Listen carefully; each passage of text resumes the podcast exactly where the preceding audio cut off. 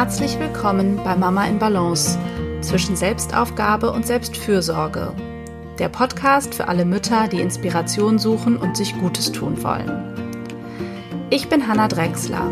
Ich bin systemischer Coach für Frauen und Mütter. Ich gebe Einzelcoachings und Workshops und bin zweifach Mama aus Hamburg. Zusammen mit meinem Mann versuche ich, den täglichen Fragen der Vereinbarkeit von Familie, Job, Liebe und Leben gerecht zu werden und teile mir mit ihm Erwerbs-, Haus- und Care-Arbeit so gut es geht 50-50 auf. Mein Wunsch ist es, dich mit diesem Podcast zu inspirieren, Gedanken anzustoßen und dir zu helfen, die Mama-Version zu leben, die du sein möchtest. Es geht hier immer wieder darum, wie du herausfindest, was dir als Mama wichtig ist, was du brauchst und was Familienglück ganz individuell für dich bedeutet, wie du also immer wieder in deine Balance findest.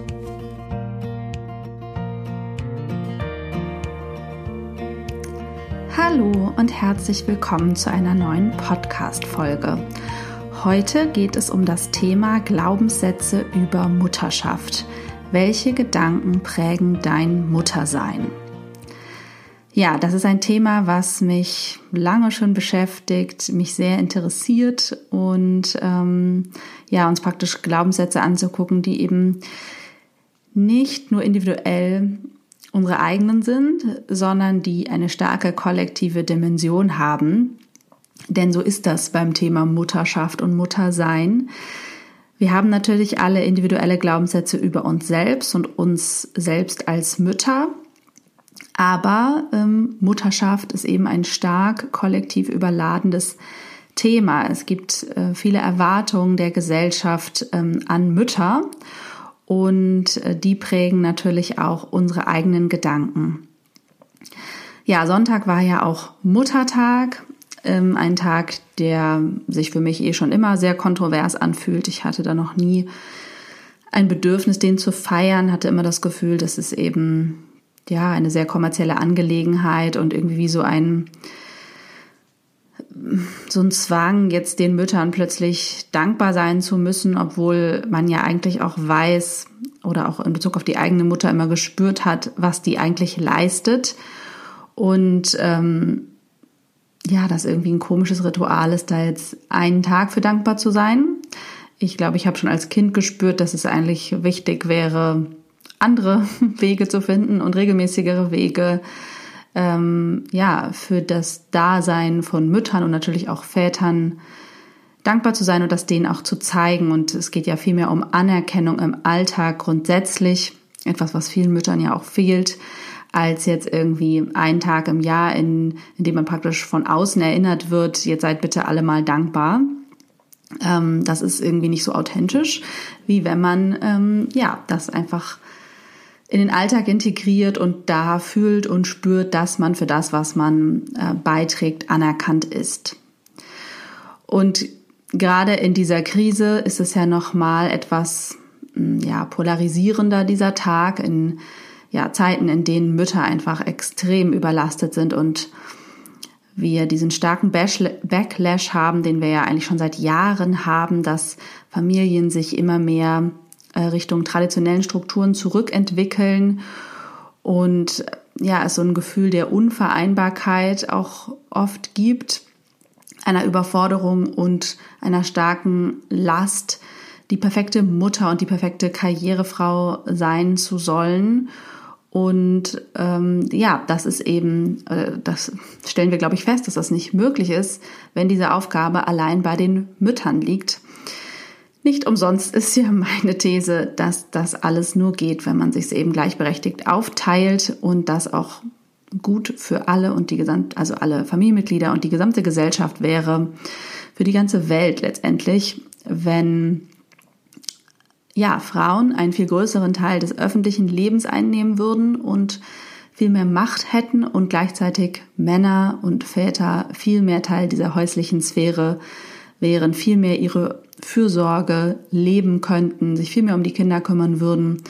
Ähm, das würde allen extrem gut tun. Und ja, da sind wir aber leider noch nicht. Ja, ich denke, dass diese Zeit einfach aber nochmal zeigt, dass unser System eben schon lange an seinen Grenzen war und jetzt eben in dieser Extremsituation absolut an der Grenze ist oder zumindest nicht so lebbar ist, wie wir es gerne würden. Und es zeigt auch, wie abgewertet ähm, Care-Arbeit einfach ist, wie grenzenlos wir viele Menschen ausbeuten, die eben Care-Arbeit leisten. Und das sind ja nicht nur Mütter, das sind natürlich auch Erzieher und Lehrerinnen und Pflegekräfte und Krankenschwestern und so weiter und so fort. Alle, die sich in unserem System um andere Menschen kümmern, ähm, das beruflich oder ehrenamtlich oder wie auch immer tun, das ist einfach ein Bereich, den wir jetzt lange ausgeklammert haben, immer abgewertet haben, nicht an, ähm, entsprechend bezahlt haben obwohl unser System ja letztendlich darauf angewiesen ist, dass diese wertvolle Sorgearbeit geleistet wird. Und ja, es gibt da einfach keine Anerkennung für und das hat Gründe, die in unserem System liegen, nämlich im patri patriarchalen System, das eben die letzten etwa 5000 Jahre ähm, ja, das weibliche Prinzip könnte man sagen, alles was mit Weiblichkeit verbunden wird, abgewertet wird nämlich das Dasein, das Pflegen, das Fürsorglichsein, das Raum halten. Man kann das zum Beispiel ja ganz gut im Prinzip der Schwangerschaft zum Beispiel ableiten, finde ich ganz gut zu erkennen. Man könnte da auch einen Exkurs über weibliche Sexualität drüber ähm, halten, machen.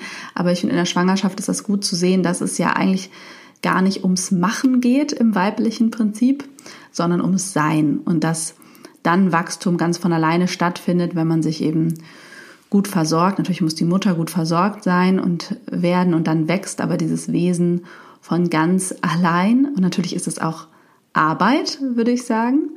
Aber die hat eben, die ist eben ganz anders als ähm, das, was wir im Patriarchat unter Arbeit verstehen und was viel mit Machen und Tun und Anstrengung und Ehrgeiz und Disziplin und so weiter zu tun hat. Das ist ähm, nicht das, worum es bei ähm, Fürsorge geht oder beim ja, Leben schenken, könnte man sagen. Und das ist nur mal das, was Mütter tun und das, was sozusagen ja Teil dieses weiblichen Prinzips ist. Das hm, klingt jetzt vielleicht so, als würde ich Frauen daraus, also die anderen Frauen, die keine Mütter sind, daraus ausschließen. Das tue ich nicht. Das führt aber, glaube ich, zu weit, jetzt hier zu erklären, was das wie, wie da dieses weibliche Prinzip gelebt wird. Ähm, das tue ich dann vielleicht nochmal in einer anderen Podcast-Folge. Hier soll es ja äh, dann gleich um die Glaubenssätze gehen und ich wollte jetzt nur einmal diesem ja, diese kollektive Dimension sozusagen aufmachen und nochmal deutlich machen, wo das herkommt. Dafür sage ich jetzt vielleicht doch noch zwei, drei Sätze.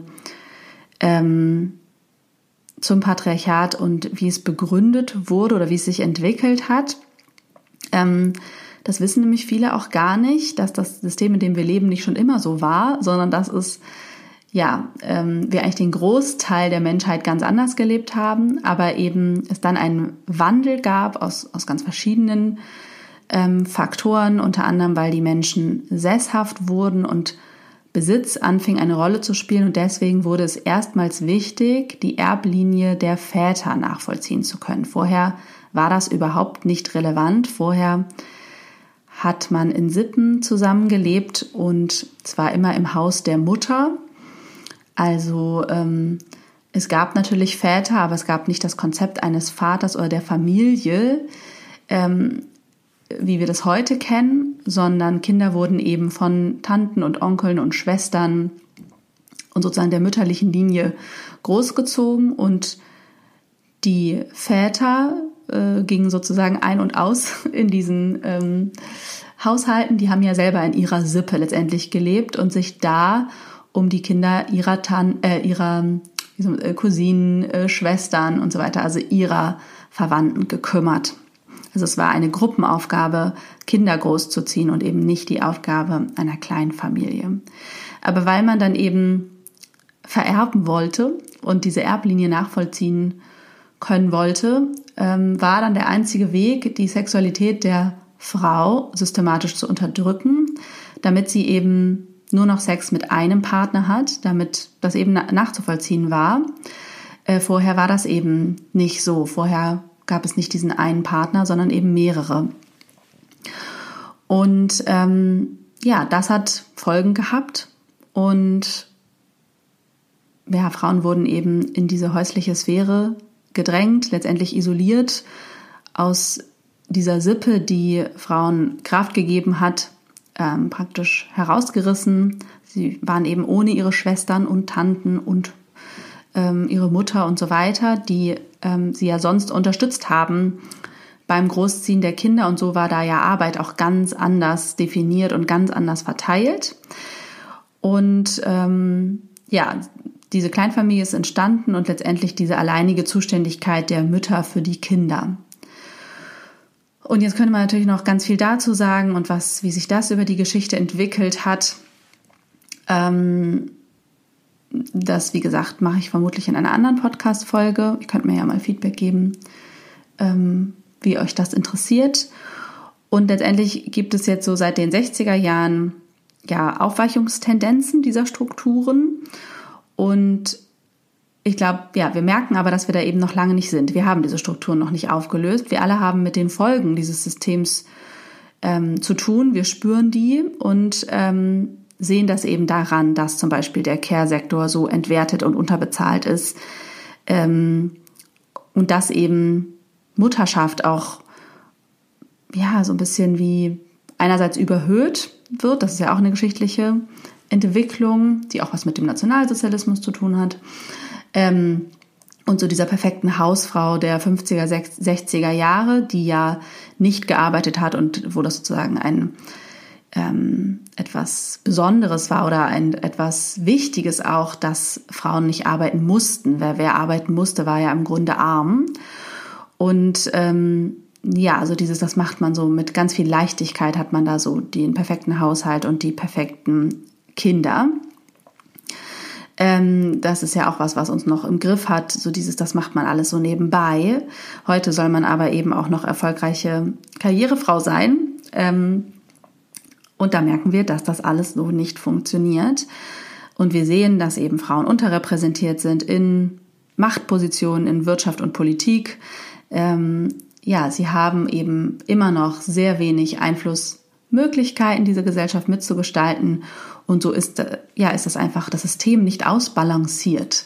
Ähm, ne? Es gibt kein Gleichgewicht ähm, von, ja, wir können vielleicht nennen ich es mal allgemein, dem weiblichen und dem männlichen Prinzip, was ja in uns allen vorhanden ist und ähm, uns allen, was ich eben schon sagte, geht es, glaube ich, am allerbesten, wenn wir beide Bereiche leben dürfen und äh, ich sag mal diese Balance aus machen und sein oder so ganz runtergebrochen leben dürfen. Und ja, auf individueller Ebene sieht man es auch zum Beispiel daran, dass viele Frauen ein sehr gestörtes Gefühl zu ihrer Weiblichkeit, ihrem Körper haben, zu dem, wie Menstruation zum Beispiel behandelt wird. Ist ja auch was, was sich gerade verändert und enttabuisiert wird. Und ich meine, wir leben im Jahr 2020. Man sollte meinen, wir seien da weiter, aber sind wir nicht. Und ich glaube auch, weil es im Grunde diese historische Aufarbeitung nicht wirklich stattfindet. Wir lernen das in der Schule nicht. Ähm, wir ähm, ja, kriegen im Grunde irgendwie noch vermittelt, Frauen sind das schwächere Geschlecht und gleichzeitig können wir ja angeblich alles schaffen und ähm, wir seien doch jetzt mal gleichberechtigt.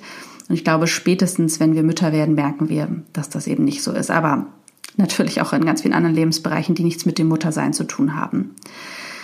Ähm, ja, also es fehlen uns noch diese neuen Strukturen und ich bin gespannt, was diese Krise dazu beiträgt, da vielleicht ein Stück voranzukommen und nicht nur diesen Backlash zu erleben. Zumindest schürt sie ja Wut und das ist ja auch eine Energie, äh, was zu verändern. Und natürlich leiden Männer und Väter genauso unter diesem System. Also ähm, es ist eben etwas, was uns allen nicht dient, würde ich sagen. Es geht uns allen nicht so richtig gut damit.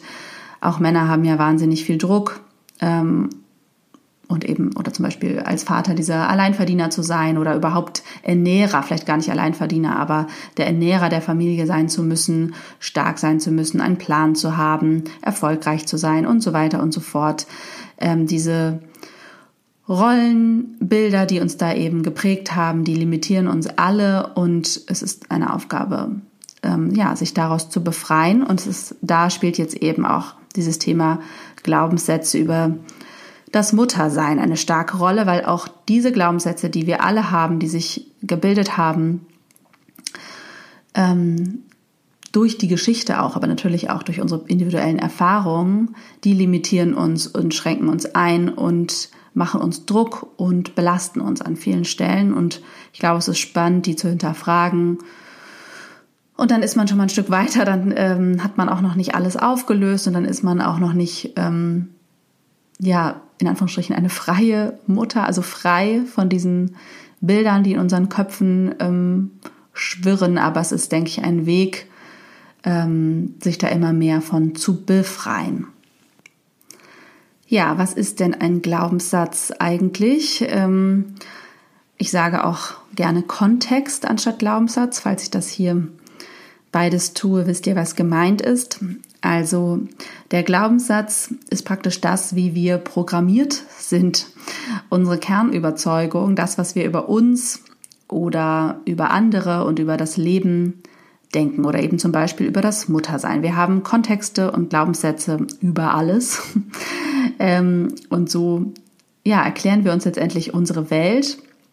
Die Glaubenssätze sind unterschiedlich stark verankert, je nachdem, wann sie geprägt wurden. Ähm, sie entstehen in unserer Kindheit, ähm, während sich unser Hirn entwickelt und das tut es bis etwa Anfang Mitte 20 besonders stark.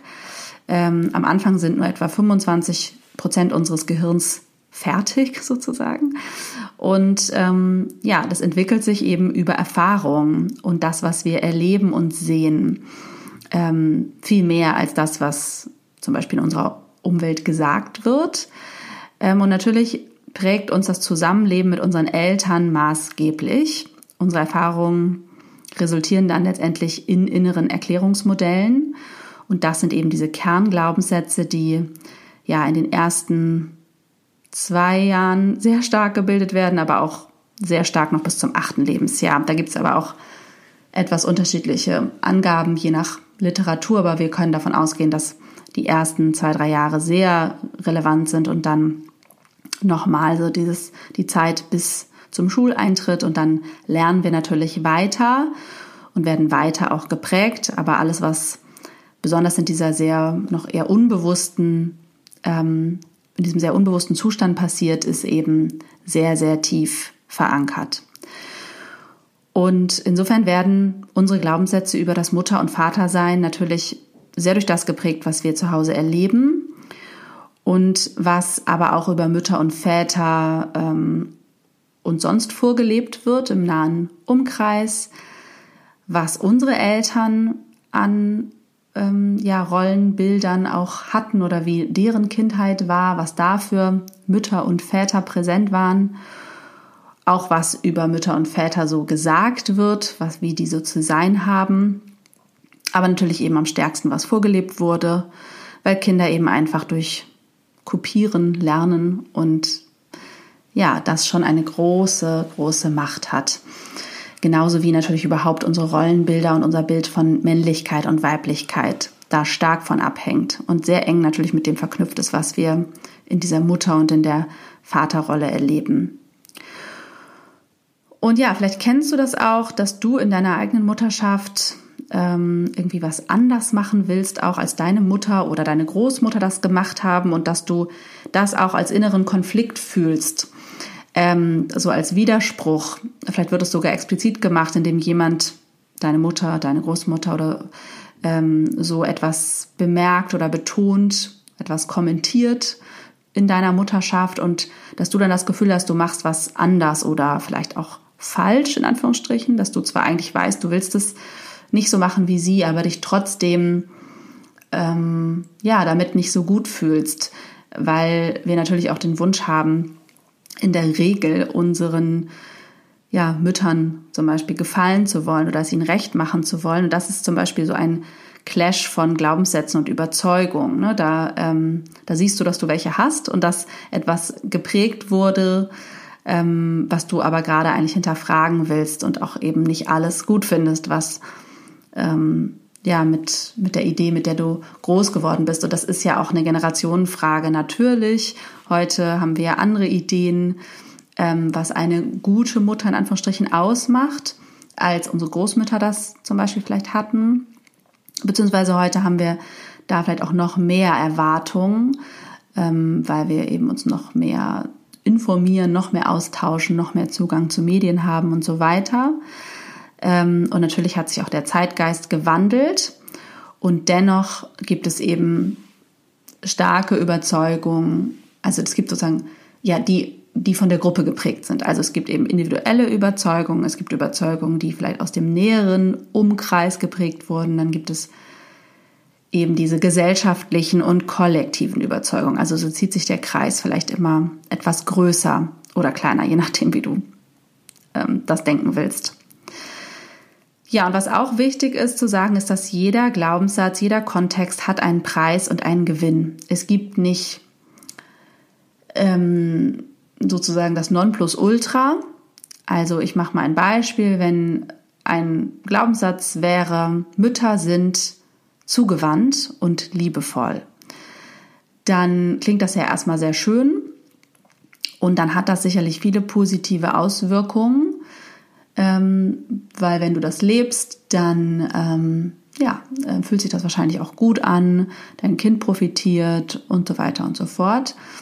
Aber es gibt auch immer einen Preis, äh, weil zugewandt und liebevoll ähm, ist natürlich die Frage, wie, wie stark hält es dich ähm, im Griff ähm, und was bedeutet das für dich? Das sind ja immer Worthülsen, die man irgendwie versucht auszufüllen. Und zugewandt und liebevoll kann natürlich auch bedeuten, dass du gar keine Zeit mehr für dich hast, dass du, dass deine ähm, Wut oder negative Emotionen, sag ich mal, also es gibt jetzt keine negativen Emotionen, das habe ich schon mal hier irgendwo so gesagt, aber als negativ empfundene ähm, oder bewertete Emotionen gar keinen Platz haben, weil du ja immer liebevoll und zugewandt sein musst. Ja, ich glaube, du verstehst, was ich meine. Und insofern magst du vielleicht selber mal überlegen, was du eigentlich unbewusst für einen Maßstab an das Muttersein setzt. Ähm, und das kann man ganz gut tun, indem du dir mal überlegst, was eigentlich für dich die ideale Mutter ausmacht. Und vielleicht findest du mal zehn Beispiele, zehn Eigenschaften der in Anführungsstrichen idealen Mutter, und wenn du anfängst darüber nachzudenken, wirst du wahrscheinlich schon merken, dass da der erste Clash entsteht, nämlich der idealen Mutter, wie du sie wirklich siehst und den Stimmen der idealen, über die ideale Mutter, was die Gesellschaft erwartet. Ja, macht es vielleicht mal mit diesen Erwartungshaltungen, weil da steckt eben auch äh, etwas von uns mit drin. Und meistens ist das genau dieser innere Konflikt, den wir oft haben zwischen dem, wie wir eigentlich gerne Mutterschaft leben würden und dem, was wir aber an Druck spüren und eben in uns verankerten Glaubenssätzen über die ideale Mutter. Und ja, du wirst wahrscheinlich sehen, wenn du diese Beispiele findest, dass ähm, das eben Ansprüche sind, die einerseits die Gesellschaft an Mütter stellt und gleichzeitig auch deine eigenen Ansprüche sind oder zumindest dich tangieren, wenn du ihnen nicht gerecht wirst. Und das sind Ansprüche, die dich vielleicht auch immer mal belasten und dir Druck machen, aber dennoch eben da sind. Und das ist eben dein unbewusster Maßstab an deine eigene Mutterschaft.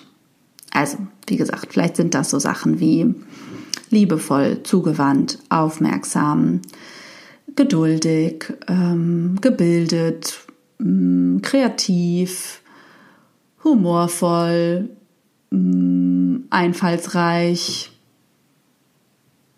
die kann vielleicht gut kochen oder die ist ähm, ja auch erfolgreich, vielleicht im Job, die ideale Mutter, die macht alles mit links, die äh, sieht gut aus, die ähm, der macht eine schlaflose Nacht nichts aus, wie auch immer. Vielleicht ist es auch ganz anders. Aber so, ihr könnt mal gucken, was da so kommt, ähm, wenn ihr euch vorstellt, das wäre jetzt hier so die, die Schablone der idealen Mutter. Und das ist eben, wie gesagt, dieser unbewusste Maßstab, der da im eigenen Leben meist eine Rolle spielt und du kannst dann mal überlegen, wie du eigentlich mit dir umgehst, wenn du diesen Maßstab nicht erfüllst und wie du das eigentlich auch merkst oder wann du das merkst. Weil meistens ist das ganz interessant, diese Eigenschaften sich erstmal überhaupt anzugucken und jetzt gar nicht so viel weiterzugehen und auch noch nicht so viel zu hinterfragen und aufzulösen und so weiter und so fort, sondern einfach erstmal das sacken zu lassen und zu sehen, was das eigentlich für dich und dein Muttersein bedeutet. Wie stark uns diese Glaubenssätze eigentlich meistens im Griff haben. Und natürlich kannst du jetzt sowieso nur die aufdecken, an die du von alleine kommst. Ähm, also so krass unbewusst können die jetzt gar nicht sein. Und ähm, ja, einfach erstmal zu schauen, was hat das eigentlich für Folgen für meine Mutterschaft. Ähm, und diesen Zwiespalt, der oft da ist zwischen den Ansprüchen und der Realität. Also was ich eben schon sagte, vielleicht dieser perfekten Hausfrau und äh, geduldigen Mutter und gleichberechtigten, modernen, erfolgreichen Karrierefrau. Ähm, ja, und wo ist eigentlich die Realität? So, ähm, diesen Zwiespalt einfach auch zu fühlen. Und vielleicht ist der bei dir ja auch ganz anders, wer weiß. Also einfach mal zu gucken, was kommen da für Gedanken, wenn du das so siehst, ähm, weil das oft auch sehr schmerzhaft ist, dass dieser unbewusste Anspruch da ist oder dieser kollektive Anspruch an Mütter, und dass es so schwer für uns ist, uns daraus eben auch zu befreien. Und ich werde auf jeden Fall eine zweite Folge machen, Teil 2 in zwei Wochen, wie wir damit umgehen können. Ähm, einfach noch ein bisschen Reflexionsfragen zu dieser kleinen Übung und dann auch, ja, wie kannst du dich, wie kannst du weitergehen, wie kannst du dich da ein Stück weit befreien und dich zu dieser Mutter entwickeln, die du eigentlich sein möchtest. Ähm, ja, aber ein Großteil der Arbeit, die dafür notwendig ist, ist eben, das sich erstmal anzusehen oder immer wieder aufzudecken. Das ist auch nichts, was man nur einmal macht, sondern sich immer wieder zu vergegenwärtigen, dass das ein unbewusster Anspruch ist, der einen da vielleicht gerade quält oder Stress macht, weil ganz viele unserer individuellen Konflikte mit uns selbst, mit unserem Partner, mit unseren Kindern entstehen aus diesen ähm, ja, kollektiven Ansprüchen. Und insofern ist es, glaube ich, ja, einfach erstmal, wie gesagt, das Dasein lassen, gucken, was für Erkenntnisse darüber kommen und was das einfach mit dir macht. Und wenn du Lust hast, freue ich mich auch sehr, wenn du mir dazu schreibst, wenn du äh, kommentierst unter dem Post zur Folge bei Instagram. Ja, vielleicht auch schreibst, was du darüber Neues über dich oder den Druck, den du vielleicht auch als Mutter immer wieder spürst, erfährst. Ja, ich hoffe wie immer, dass dir diese Folge gefallen hat, dir ein paar neue Gedanken ähm, ja, angestoßen hat und dass du hinterfragen magst, was dich in deiner Mutterschaft vielleicht limitiert ähm, durch Glaubenssätze, die du hast oder mit denen du besonders geprägt wurdest. Ähm, da überschneidet sich sicherlich bei uns auch viel. Vielleicht hast du auch Lust, dich mit einer befreundeten Mutter dazu auszutauschen. Das ist nämlich auch sehr spannend, ähm, weil wir oft denken, das, was uns gefangen hält, hält die anderen auch gefangen, aber meistens ist es doch was anderes und es ist eine andere Facette dieser ja, sehr großen kollektiven Dimension. Und natürlich sind wir eben alle verschieden groß geworden, verschieden geprägt und haben deswegen auch andere Schwerpunkte letztendlich was wir in unserer Mutterschaft besonders wichtig finden, ohne das vielleicht eben bewusst finden zu wollen. Und nur wenn wir da das weiter aufdecken, können wir eben überhaupt eine bewusste Entscheidung darüber treffen, was für Mütter wir denn gerne sein wollen und was dafür denn vielleicht für Veränderungen nötig wäre. Ja, ähm, ich danke dir fürs Zuhören. Ich wünsche dir eine ganz, ganz schöne Woche und freue mich, wie gesagt, wenn du dich meldest, wenn du Lust hast, mir eine Bewertung für den Podcast bei iTunes zu hinterlassen. Und ja, ich wünsche dir bis zur nächsten Folge alles, alles Liebe.